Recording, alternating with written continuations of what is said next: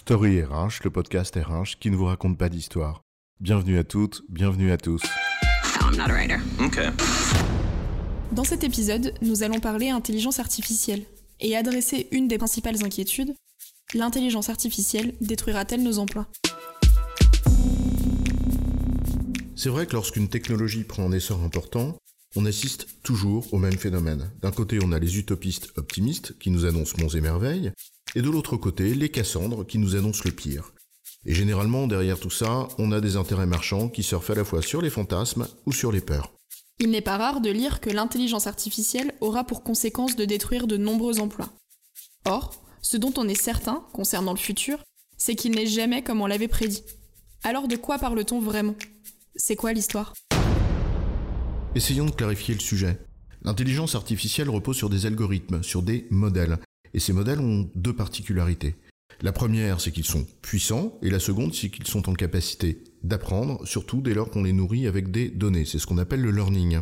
Ou l'apprentissage en Oui, français. enfin, oui, oui, oui, en français si tu veux. La force de l'intelligence artificielle réside d'abord dans la pertinence du modèle.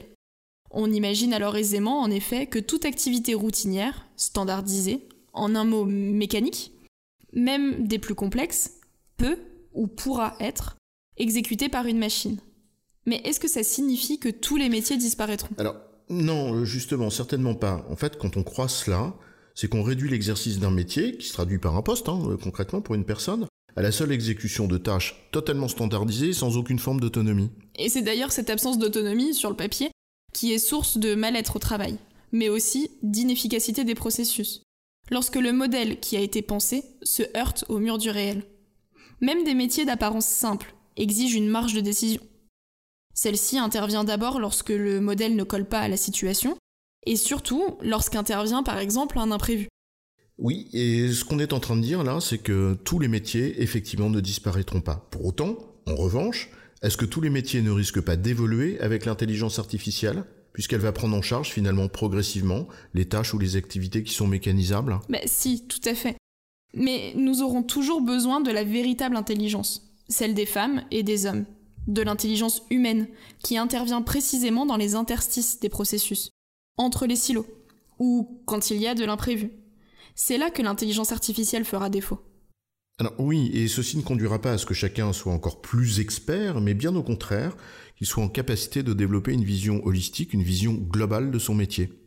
Donc, en résumé, l'intelligence artificielle ne détruira complètement, en quelque sorte, que les métiers qui n'en sont pas vraiment, ou qui sont source de souffrance par leur absence totale d'autonomie. Et elle conduira à faire évoluer tous les autres. J'ai bon, chef oui, tu as raison, tu as bon, mais on va pas en faire toute une histoire.